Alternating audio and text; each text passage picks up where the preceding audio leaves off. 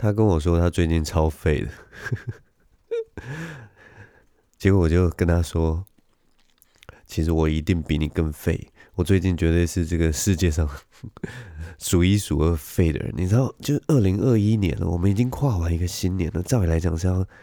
呃开启一个新的人生，然后把你的作息全部都打翻，然后把你的那个人生的计划全部都立好，然后重新有一个。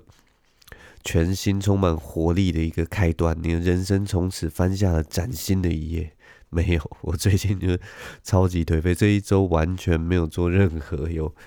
有任何产值的事情，然后每天都浑浑噩噩，不知道在干嘛，然后看了一大堆东西。我最近看了什么？我最近看了一个那个，我最近看了很多，不止一个。我最近看了很多那个。街头斗殴的影片，就是那种真的很暴力，是真实的那种街头斗殴的影片。就是有些人在旁边拍，然后就是两个，一般来讲都是男生，但偶尔也会有女生，然后就两个男生在街头就互相用拳头打。然后有些人就是因为很暴力、很愤怒，有时候还会拿东西，然后就会看到那种很纯粹的。很野蛮、很可怕，然后会令你毛骨悚然的那种街头斗殴。我不知道我为什么要看那个东西，因为看那个东西，其实其实你会感受到那个可怕的感觉，然后还有那个冲击感。因为我之前就是有看一个访问，然后他们就有聊到街头斗殴这件事情，然后那个主持人在跟另一个来宾在讲，就是那种闲聊的 podcast，国外闲聊的 podcast，他们在聊的时候，那主持人就跟跟。那个来宾说，因为主持人有学过那个有学武术，所以他就说他看那个街头斗殴的影片，最让他会觉得心里颤抖的，或者是最让他站立的一刻，就是其中一个人被 knock out，就是被打击昏的那一瞬间，然后那个人一定是这样直挺挺的这样砰嘣倒在地上，对不对？然后他就会看到那个头直接撞在水泥地上。或者是反正就是直接敲在地板上，然后会有一个反弹的感觉，那种软倒，嘣，这样这样的感觉。他说那一刻他最紧张、最害怕，因为你知道拳头打到人的呃下颚啊，或者是说侧脑的时候，然后就会造成晕眩，然后你就会昏过去嘛。那个其实不见得会致命，就是如果你只是被拳头打到。一般人的权力啊，跟那个拳击手的拳力，毕竟还是有一点差别。所以，你就算有学过武术或者拳击什么的，你要用徒手，要把人呃打到致死，其实一定还是有一定的难度，因为骨头撞骨头嘛，就是手也是有一个极限，但是就是。好，其实我也不懂这是什么拳击什么，但是我觉得我相信是，我记得那个主持人讲是说是很难的一件事情，就是你要徒手把一个人打死，除非你就一直打一直打，然后人家倒在地上你还一直打，这样才会把人家打死嘛。但是他说那个从你从那个直立的状态，然后倒到水泥地上的时候，那个冲击力其实常常会就是会造成会有致命的危险，所以他说他最害怕的就是那一刻，就是你被击倒的那一刻，然后你这样直挺挺，如果就是。没有没有身体没有撑住或什么，然后就这样直接撞下去的时候，他就说那个时候是最可怕的时候。反正我就 我就看了很多这种很血腥、很暴力的影片，我也不知道为什么，就是当初听了那个，当初听了这个访谈之后，我就 情不自禁到那个 YouTube 上面去找，嗯，关键字我不要跟你们讲好了，就是那个没什么好看，就是非常暴力的一个一个影片。但反正我看着看着啊，就一方面是感受那个很紧张的气氛，然后还有一种有一种猎奇心态在看这些影片。但二方面我就开始想说，啊，如果真的遇到这样的情形，那我到底该怎么办呢？我这么的弱小，这么的瘦弱，希望是不会遇到那样的情形。然后有一个影片就让我就是非常印象深刻。就是应该是在英国吧，一个街上，然后有一台车不知道为什么可能逆向行驶，然后就被后面的车，呃，不是后面的车，他因为他逆向嘛，所以他就跟几台车就是呃朝不同方向的就就卡在路中间，然后那几台车就下来就骂，然后就那个逆向的就是男生，那个逆向的驾驶就恼羞成怒，然后他就是一个很凶的人，结果呃明明对的那一方下车的人。明明自己是就是那个叫什么理直气壮，就是他基本上是合理的嘛，骂人也是合理的。结果因为那个逆向的那个男生很高大，然后很壮，然后很很不怕，一直一直想要跟人家打架这样子。然后 明明就站得住脚的人，因为不敢打架，就是呛一呛，然后人家对方冲过来，逆向的架子冲过来，他就一直往后退，一直逃，不想打架这样。然后很好笑，就。那个站得住脚的那那个人还去车上就拿棍棒要来喝阻他，结果逆向的驾驶也回车上拿了棍棒追着那个 追着追着正确的一方在那边跑，反正很好笑啊，就是那个情境非常好笑，就是 反正就一直互呛，然后他就一直呛一直呛，然后逆向的驾驶又恼羞，可是又打不到对方，因为就是跑很慢，我不知道为什么会就是怎么样都打不到对方。那个影片就这样维持很久，然后逆向的驾驶，他的他在车上还有一个他的女朋友吧，反正就一直一直拦着他说啊，不要这样啊，就是怎样怎样怎样，一直拦拦着他，反正就是一个很莫名其妙的情况。然后我就在想啊，因为那那部影片里面有有男生跟女生嘛，所以我就在想，如果说有一天男生载着女生出门，例如说男朋友载着女生出门。然后男朋友因为行车纠纷跟人家起了争执，然后就一下车的时候发现对方是一个假设啊，假设是馆长好了，现在是一个是一个壮硕人物，然后真的想想要对你的男朋友，真的要打你的男朋友，因为男朋友一定躲嘛，那这个时候女生该怎么办？或者说你男朋友不怕，虽然看到是馆长类的人物，还是上去互呛，但是女生看到这个景象一定很紧张，就是觉得啊，男朋友会不会？会不会被打？会不会被受伤或什么的？对不对？所以我就 脑袋就很好笑，就开始想说，我今天就要告诉你们，如果女生遇到这种情况，你要怎么帮助你的男朋友，帮助你的另一半脱离这样的险境，你知道吗？我后来想到一个办法，因为一般女生一定就是赶快下车，然后就去劝架嘛，或者是拉着男朋友说：“哎呀，好啦，亲爱的，算了，什么，算了，算了吧。”可是你知道，男生这种动物啊。你越叫他算了吧，你越叫他不要。如果他自己自己在那个脑充血的时候，他并没有感到害怕的话，他可能真的就是上前跟他对干，反正打赢打输不管，就是啊，注意钉孤枝啊这种感觉，我跟你拼的这种感觉。所以这个时候呢，我跟你讲，你要拯救你的男朋友，只有一个办法，就是你在那个 你在那个流氓大哥，你在那个馆长下手之前你就开始打你的男朋友，你就用力给他扒下去，说你在干嘛？你不要闹了，搞什么东西啊？跟人家乱吵架。然后你就一直打，然后不要管那个大哥的的态度或什么，重点就是你要在那一瞬间打破两人僵持的那个局面，然后用一种泼妇骂街的方式，用一种荒谬感冲击那个那个紧张，好像那个绷紧的弦一样，你要把那个弦打断。你要打断他，你要用尖锐的声音打断那个弦。然后你打你男朋友的时候，绝对不要用力打，你就是用那种哎呀哎呀哎呀这样的 狐狸取猫的方式，公主打的方式，打断他们两个人那个可怕的肃杀的气氛。只要你一做到这件事情，你的男朋友基本上就得救了。不过呢，我觉得就是在这个建议之前呢。我觉得你们一定要心平气和，在某一个呃烛光晚餐、浪漫的气氛下，你跟你的男朋友讲好这件事，就说如果有一天呢，你遇到危险，然后你脑充血，然后骑虎难下，面子挂不住，然后准备跟人家硬干的时候，这个时候我会出一个计策来救你。那那个时候呢，我就是会一直用用很娘的方式打你，然后。这个时候你就要让我，你就要怕老婆，你就要知道我是在救你，我是要帮你拯救你的颜面。你要，你就可以说我是因为要不是我今天是我女朋友，不要让我出手，不然我就让你吃不完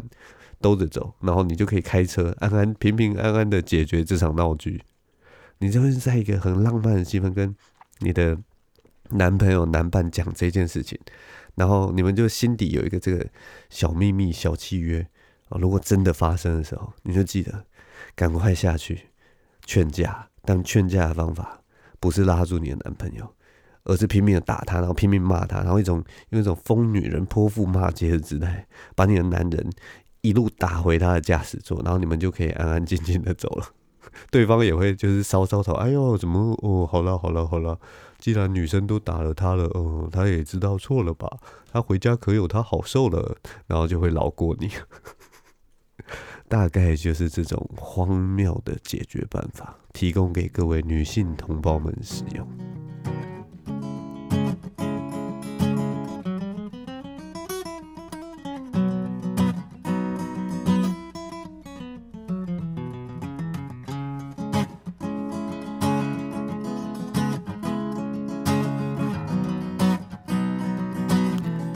嘿，你现在收听的是张晋唯的频道。现在时间是二零二零年一月，哎呦，不是二零二零年了，二零二一年一月七号星期四的凌晨十二点四十六分。大家这周过得好吗？正如我一开始所说，我这周过得废到爆啦，超级废的，真的都没有在做什么事情。所以呢，呵呵。所以这周其实，不过我这周其实有有准备一些还蛮丰富的内容要跟大家讲。首先，我要稍微讲一下我的生活啦。虽然我废归废，但是我其实昨天还是有去那个 Open m i 啦，只是我没有报到名。反正我下午的时候就是在那个咖啡店跟小欧跟那个大可爱稍微找了一个地方一起写稿这样子，然后彼此聊聊天，还有聊聊最近的近况，然后。我跟大可爱请教了一些，就是关于即兴啊表演上面的一些问题，也是我最近一些心得啦。然后大可爱也给我很好的意见。然后我原本想说，就我们可以一起去 Open m i 报名这样，结果诶，没想到他们两个都各自有各自的行程，所以我们写完稿之后就三人就各奔东西。那那个时候我们分开的时候大概是六点半左右。那我就想说，反正。因为我们在二三附近，我那个时候就想说，二三 Open m i 报名是六点，那我六点半就到了。照理来讲，就是才过半个小时，应该是一定可以报得到吧？结果没想到，你知道吗？我去的时候，那个名单写的满满的，完全没有上台机会啊！我觉得非常可怜的，就被拒绝在门外。这就是我这次 Open m i 所以就。没有报到名，这一周就蛮可惜的啊，因为其实我这周其实是有准备的，然后对啊，没有办法上台，不过没关系啊，后面还有机会。然后我只是一方面也是庆幸说，现在这个 open mic 这个东西还是有继续蓬勃发展，所以就很多人都很多新人还是不断的就是很积极在寻求表演的机会，我觉得这都是一件好事啊。那反正我也是在台下看大家表演这样子。总之我去了 Open 麦然后这次没有报到，然后晚上我就跑了两个地方。我们先在二三听了一下，然后结果后来就发现，哎，那个卡米蒂那边是黄龙在主持，然后所以我就跟丹尼、龙龙还有那个 Benny 坐计程车去了卡米蒂。然后我们卡米蒂演出完之后。我也是没有演出到，我也是没有报到名啦。但是就是，反正机会还很多啦，未来再看看吧。然后，然后我们后来就那个，因为我们之前，呃，龙龙、黄龙跟杰克跟我，我们是四个人，就是之前有因为那个有一次一起演出，所以还蛮熟的，所以我们就一起稍微在那个卡米蒂楼下稍微聊了一下天。结果你知道吗？我发现了一件很有趣的事情，就是因为我们四个人是还蛮熟的，但是 这一点有点像是一个双面刃一样，就是喜剧演员啊，开起玩笑来啊，真的是毫不留情面的，你们知道吗？他们可以很很很直接的把一些一般人一般人的对话里面可能不会出现的那种直接正中要害的话直接说出来。然后我当下真的是听的是胆战心惊，你们知道吗？就是我第一次就是发现，哇，这个这个这个尺度开下去真的是哇，这个哇，我这样讲好像好像把那个那个形容的非常的夸张。不过我现在以下的片段就让你们听听看，就是他们到底是什么样的事情，到底是什么样的程度会让我做出这样的说出这样的话。以下就是我当天晚上听到的片段。我说我有很多他猥琐的照片，他说好的，给我猥琐是蛮多的。猥琐哪里？你脸真的就长这样啊！我等下传给你，我等下传给你。真的，你脸真的长这样。然后我传给吴淑敏之后，他就说他脸好歪。他今天人身攻击，很坏，而且人家天生的，还被攻击。他脸好歪，我就要这张了。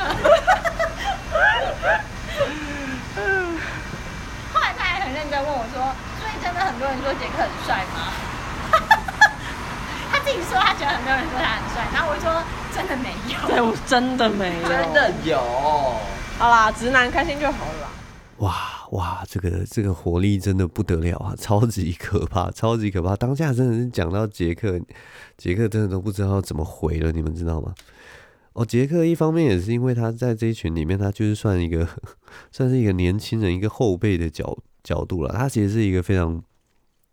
就是很谦和的人，然后有一点天真的一个人，然后 反正反正他就是一个直肠子啊，他不懂得怎么拐弯，所以他每次在我们之中就是一直处于一个弱势。然后因为我们这些前辈啊，就是倚老卖老，然后再加上我们就是。我这种马齿徒长，毫无建树，然后没有什么好好怕的人，就是会随便这边跟他讲一些五四三的东西，然后每次都弄到他就是很难回，然后我，然后我又很喜欢看人家就是被逗弄到，就是不知道怎么回，然后觉得怎么样都错的那种那种窘境，落入那种窘境的情况，所以。当下那个龙龙跟黄龙在骂他的时候，我都不敢讲话，我就偷偷录。啊，我没有偷偷录啊，他们知道我在录，因为不能偷录。但反正我就觉得哇，他们真的是很敢说，欸，很可怕的一件事情。杰克，我是觉得他蛮帅的，但我当下看到他那么就是被人家批的那么惨，我也不想要出头跟跟那个龙龙跟黄龙说，哎，我其实觉得杰克长得不错啊，你们干嘛这样，对不对？然后我觉得喜剧演员就是聊天的时候真的是哇，那个尺度很开啊，而且都是就是到处都是尖刺，你们你们知道吗？就有点像在跟榴莲聊天那种感觉，就是你的面前就是有一颗榴莲，它身上就都是刺啊，然后可能你把它剖开，然后还特别臭这样啊，就大概就是这种感觉啊。喜剧演员其实就是就是一颗榴莲呐，没有什么好看的。刺多刺少而已了，哎，然后这周还有干什么？然后反正就昨天，呃，就都没有讲到我们来，但是有看到一些还蛮有趣的表演，然后有一些新人，其实我觉得台风都还蛮稳的，所以看他们未来之后有没有什么发展的机会。因为这一行其实做做到现在这样，就是大家都看得出来，就是一个困难重重的一条路啊，然后很多东西都是。要自己很努力去争取，然后也是要可能花一两年慢慢累积的。那我我们都知道这个呃，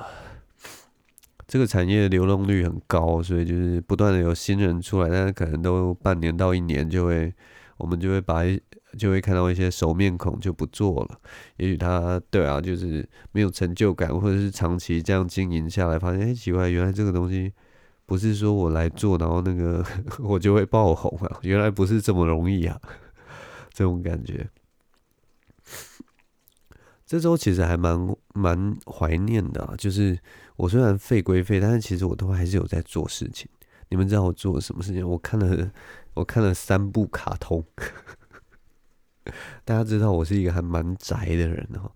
所以我看了三部卡通，这三部卡通其中两部呢就是宫崎骏的，然后还有一部就是最近上映还蛮红的那个《灵魂急转弯》。我首先第一部最近看的就是《风之谷》，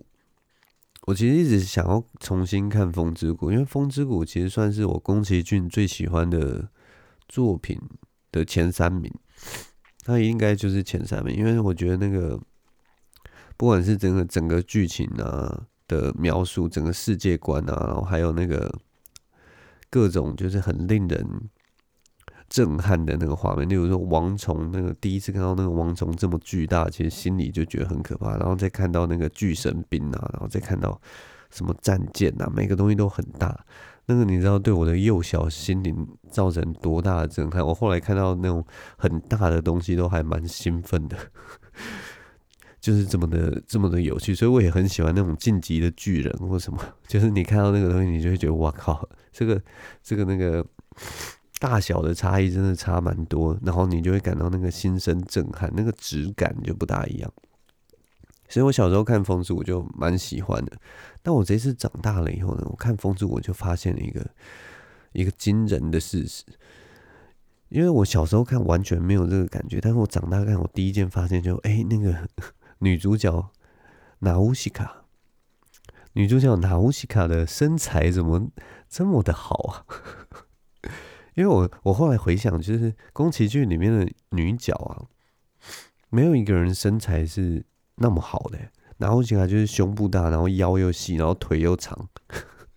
她就是一个很漂亮的一个女孩子，很美的一个女孩子，然后又身材又好的一个女孩子。然后我就想说，哇，那你想想看，那个宫崎骏骏其他的女角，就是什么千寻啊，或者是呃呃魔女琪琪啊，或者是呃我不知道，现在忽然想一想，反正就是就是。那些女角，她的身材都没有像拿红西卡那个好，所以我就非常好奇，为什么那个那个时候会会这样做，会这样画拿红西卡，然后就没想到不查还好，一查还真的有资料。原来宫崎骏那个时候他就故意，他就说他把那个娜乌西卡那个胸部画的特别大，是别有用意的。因为就是娜乌西卡她是那个风之谷，她的那个王国小王国里面的一个公主嘛。然后，因为它象征的是一个母爱或者是温柔的力量，它可以接纳所有人，包括虫子，包括它接纳所有的生命，或者是说，他连甚至连那个福海里面的植物，大家都很惧怕那个，觉得那个是毒菌的植物，他都愿意回来研究，说如果给他干净的水跟土壤的话，其实他们是没有毒的，就他可以，他是有一个开放的心胸，可以接纳一切。那宫崎骏他就觉得说，如果能够把娜乌西卡的那个身体啊，就是胸部啦，如果他能够让娜乌西卡有一个大胸部的话，那在那个王国里面，那些因为他跟他相跟他很好的，或者是说风之谷里面，他基本上有一个老龄化的社会。他就说，那些老头子要死之前，如果能够被娜乌西卡温暖的抱住的话，那那些老人应该都能含笑而终吧。反正就是他就是希望是是有那种借由这种呃年轻温暖的那种感觉，然后去能够引出那种老人在末世之中看到希望的感觉，所以他就整个从身材那边去。象征希望，象征母爱，象征温柔。我觉得虽然这个东西啊，虽然是有一点是没错，是一个很具体、很形象化的东西，但是放到现在哦，总觉得那个是有一个是有一个宫崎骏这样的一个 老年大叔讲出这样的话，多多少少我不知道啦，就是到底是因为我心术不正还是什么，我就觉得他其实有一点变态，你知道吗？就是为什么为什么那个虽然这种东西就是。像在非洲那种雕像，都是一定是是胸部很大的，然后屁股很大的女生这样子，然后是象征象征那个叫什么孕育万物的圣灵或大地之母的那种形象。但总之我觉得很有趣啦，就是这么多角色以来，没想到就是娜乌西卡是以这样的形象出现，像后来的魔法公主也也也不会有 巨大的胸部什么，当然她也不是。可能也不是温柔的象征吧，我也不知道。反正就是啊，后来后来我就后来我就想到说，在那个宫崎骏的那个角色里面，还有另一个人有大胸部，所以我就去看了那个另一部宫崎骏的作品，叫做《天空之城》。因为我印象很深刻，就是呃，《天空之城》里面的那个海盗海盗船长，他的海盗女船长，反正就是有一个有一个海盗，嗯，那个是海盗嘛，飞行船海盗，反正就是海盗形象的一个女船长，然后那个女船长就胸部超级大的，因为我小时候印象很深刻，就是最后一幕那个女主角投入到那个海盗女船长的怀中，然后海盗女船长也很高兴的紧紧的抱住我们的女主角，然后。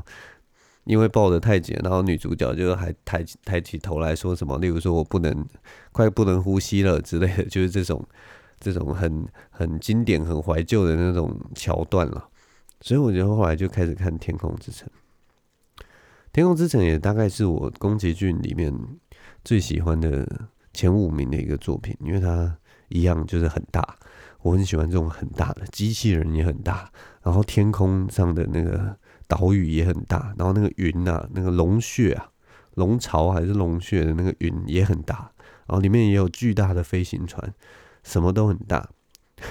所以我就是很喜欢一个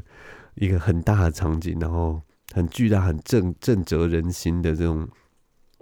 这种画面的一个人。然后我这次看看《天空之城》啊，一样觉得太浪漫了，那个。对于那个拉普达的传说的那个描绘，然后还有还有那种神秘感，然后还有那个回应那个《格列佛游记》里面的那些传说，我觉得我觉得那个层层包袱，虽然就你可以到处都可以看到一些，就是从每个经典的电影啊、经典的作品里面偷来的一些片段或场景，但是你能够把那些东西。全部融合在一块，然后变成一个很完整的作品，然后又如此浪漫，如此激励人心，我觉得非常真的，真的很很令人感动。其实像他们那像他们那个飞行船要钻入那个那个大云龙巢的那一幕啊，让我想到好多好多的好多类似的场景，尤其是现代的场景，像那个。呃，我一开始想到的就是那个《疯狂麦斯》，《疯狂麦斯》他们有一幕就是前面有沙尘暴，然后他们那个一辆辆小车子要要冲入那个沙尘暴里面，然后呃左边可能有一道风墙，就是风很强劲的时候会形成一个一个气流这样子，然后它是一个很强劲的气流，然后所以车子你如果沿着那个风墙在跑的时候，你要特别小心，你不能。呃，你不能，你一定要抗拒那个风墙，不要被它卷进去。因为如果车子卷进去，马上就被卷走，然后卷到上面，就有点像是被卷入龙卷风那种感觉。那那个画面就是借由那个沙子、沙尘来展现出来那个宏伟、那个力度哈。那那个画面其实就跟呃在。在天空之城里面的那个云朵的那个风墙，那个类似暴风雨、充满闪电的那个景象，其实很类似。除此之外，我也想到那个星际效应 （Interstellar），就是那个诺兰的那个作品。当他们接近黑洞的时候，也是一样会有接近黑洞的时候，有一样有一个类似风墙的东西，但是它是光墙，因为光受到重力的关系被吸入嘛，然后他们就会。沿着那个呃，沿着黑洞的边缘，然后顺着那个呃，顺着那个吸力的那个漩涡啊，往中心移动，然后借由那个旋转的力量，然后把啊、太空梭抛出去之类的这样的一个场景的时候，他们也是沿着那个光的光墙，然后顺着它走，然后要小心不要被卷入那个有点像是漩涡的中心那种感觉。我觉得这这几个画面就觉得哇，在好久好久以前，宫崎骏就借由《天空之城》，其实就已经很经典的、很精彩的描绘了这样的画面。那有没有更早的作品？也许有，只是我现在暂时想不到。也许库伯利克曾经有做过，我可能要重新看一下那个，呃，看一下那个二二零零一什么《Space Odyssey》那部片子是翻译是什么？二零零一太空。漫游是不是？对，我可能要再重新找那个经典作品回来看，也许也有类似的东西了。总之就是觉得他就是把很多经典的场景或者经典的画面，融合在一起，然后做一个转化，然后变成一个很完整的故事。现在看来就会觉得哇，它真的是一个很棒，然后很很很很震撼的作品。那我还是要再强调，宫崎骏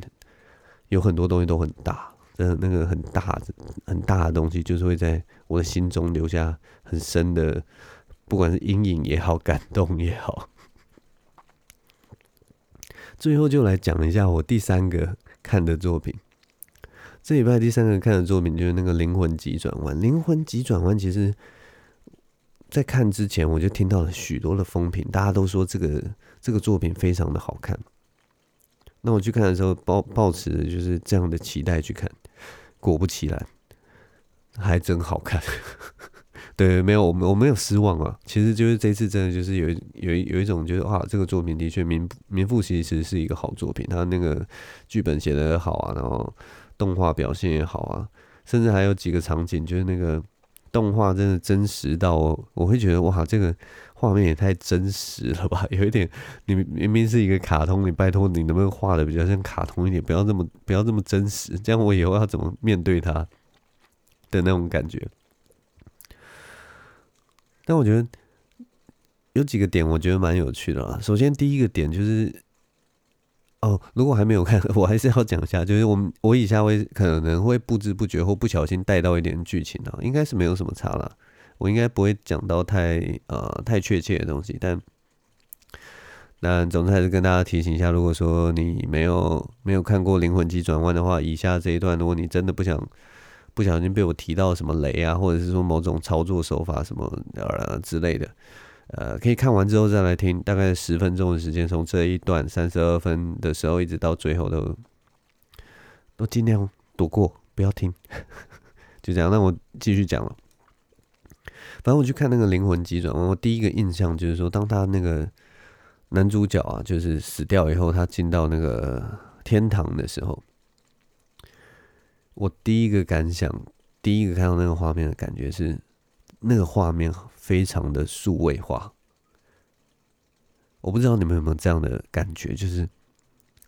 一开始你不会觉得那个是我们以前传统概念中的，呃，对于天堂或者是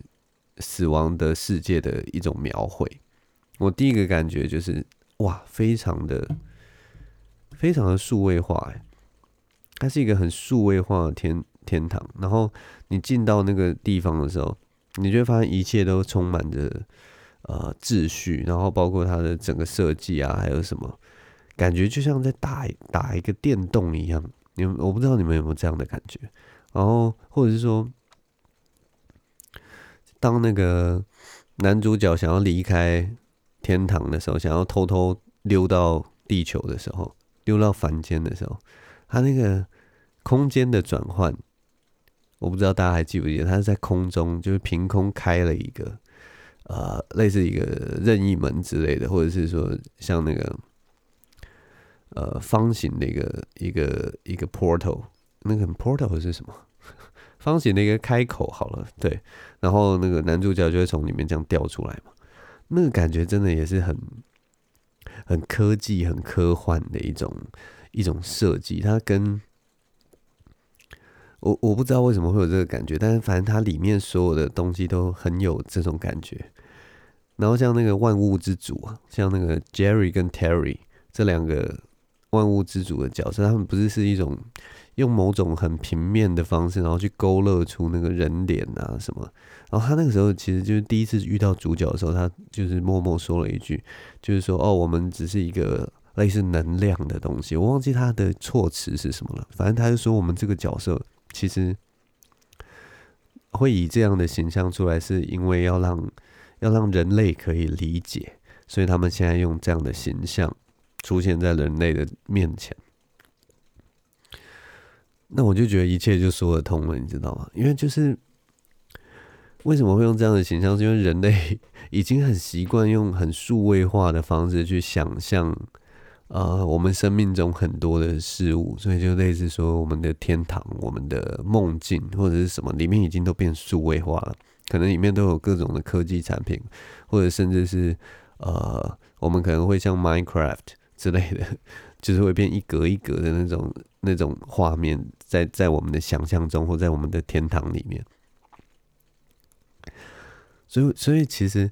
我刚开始看到的时候，其实觉得这件事情很很惊奇的，而且是我是受到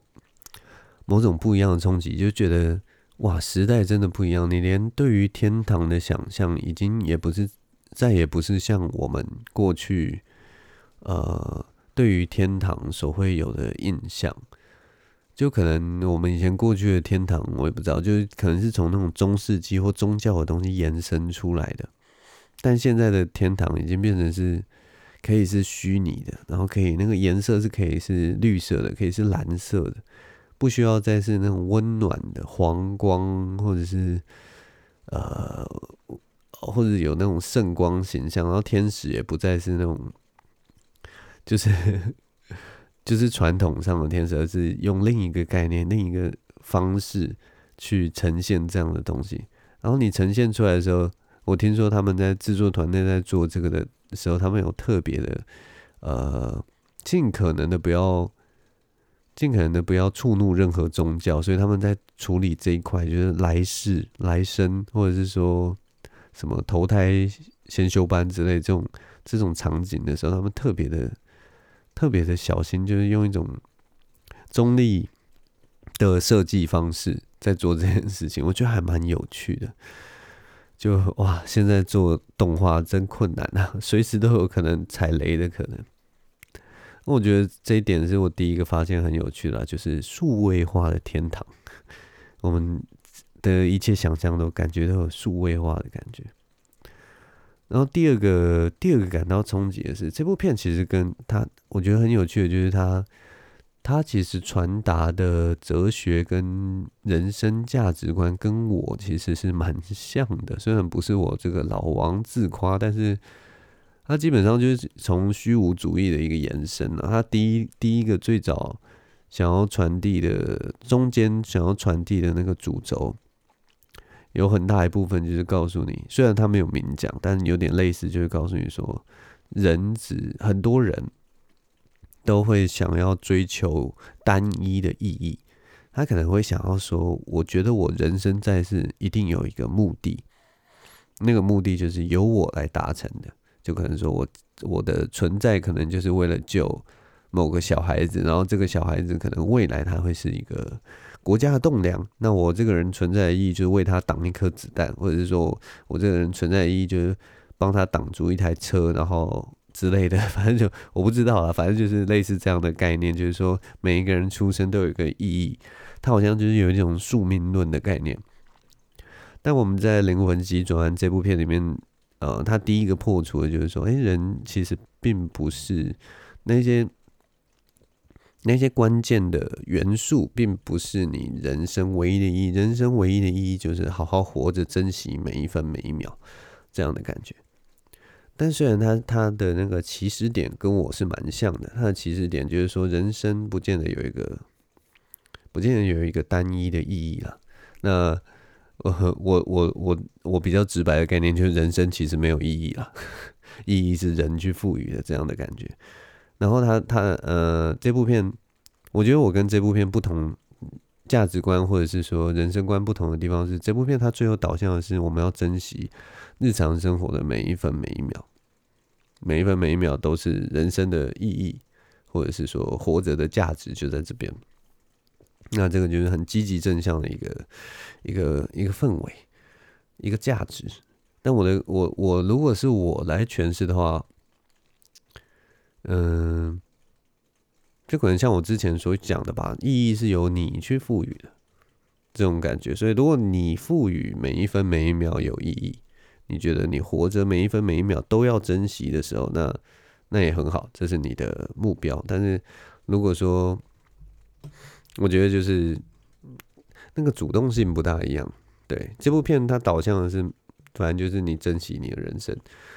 但是我的人生观是说，你去珍惜你想珍惜的人生，因为这样子把那个主动权还是要抓在自己身上，你要很确定、自清楚的知道说，哦，我想要做这个，我不要做这个。所以，所以，所以。所以，所以我觉得还是有一点，在最后在执行方面的时候，出发点是差不多的，但是执行方面的时候有一点差别了。但我其实蛮喜欢这部片，我觉得看这部片就是心情会很好，然后你会觉得说，哦，如果没有没有仔细想过这样的事情的人，也许会呃在这部片里面得到一些启发。然后你可能，如果你每天只是追求一些很外部的成就、很外部的动机，例如说，呃，我要升迁，我要增加薪水，我要什么什么什么什么，呃，很容易迷失在这里面，因为你可能不知道，你其实没有绕一圈想过。那如果你有些人是，有些人如果没有绕一圈想过，其实他也可以过得很快乐。嗯，这这一点我要先讲，就是不一定要这样绕一圈啊。但是如果说，呃，你经过这个承认一切 没有意义的的过程以后，绕一圈以后，然后再去珍惜设定你的目标的时候，我总觉得这样的。呃，大部分的人那个心里会比较踏实，或比较知道自己在做什么。他迷惘的方向可能，呃，跟那些没有绕过这一圈的人迷惘的方向不大一样了。这是我自己的感觉。呃，没有好或坏，因为人生嘛，每个人人生都是，我觉得都是精彩跟美好的。只要你找到了适合自己的方式，然后跨过自己的关卡，然后能够能够活着。基本上就是一个很成功的世界了，是不是啊？所以，我们二零二一年开始，大家都要提起精神来呀！看这是什么什么烂官方结局，烂官方诠释。反正大家就是我的感觉。我看完这部片，其实嗯，很多人是很有启发啦。我看很多就是。我女朋友看完就跟我说，就是她上班族的朋友都很有启发。那我就会觉得说，对，因为上班族就有点像日复一日啊，然后很容易会会会迷失在那个节奏里面。然后你可能会觉得，我不知道我到底在干什么，我的人生到底在干什么。然后钱是赚到了，我生活也得到安稳的东西，因为这个社会。这个全部的人都告诉我说，这样的路是对的，这样路是平稳的。那我现在也的确走上这样的路，也感到这样平稳的呃生活的价值或者是美好了。但是为什么我的那颗心，我的那颗雀跃的心，我那颗鼓动的心，就是没有办法平静下来呢？为什么我总是觉得缺少了什么？到底我要追求的是什么？到底对，就然后人生的意义到底是什么？难道我就这样继续过下去，过二三十年吗？我们不断都会有这样的人生的叩问哈，哎，所以可能这对一般人，其实我觉得就是比较没有在想，没有从虚虚无主义出发的人，可能会去思考这样的问题。嗯，所以我觉得这部片其实还蛮还蛮深刻的，所以推荐给大家，就是有有机会的话，都可以去电影院看一下啊。因为它也上映一段时间，好像现在上映的场次越来越少了，所以大家要把握机会，可能在这一两周都去看一看，或者是说之后也许它上 Netflix 或电视上的时候，大家也可以找来看。我觉得这一部皮克斯的作影作品，我觉得非常的可以当一个小品作品，然后把它看完，然后仔细想想里面只要有任何一刻能够打动到你的，我觉得都是很棒的一件事情。好了，反正今天这一周就推荐《灵魂急转弯》给大家啦。如果说还没有看过《风之谷》，也还没有看过《天空之城》的人，也可以去看看。就是我所谓什么叫做大，就是这么大。我讲的不是 不是胸部很大，我讲的是那个里面的场景很大，那个城堡很大，然后那个机器人很大，啊、呃。王虫很大，里面的虫都超大，战舰也超大。我觉得小时候看到这个真的是哇，害我现在就长大以后看到很多很大的东西，我也都觉得蛮兴奋的。那是一种启蒙啊。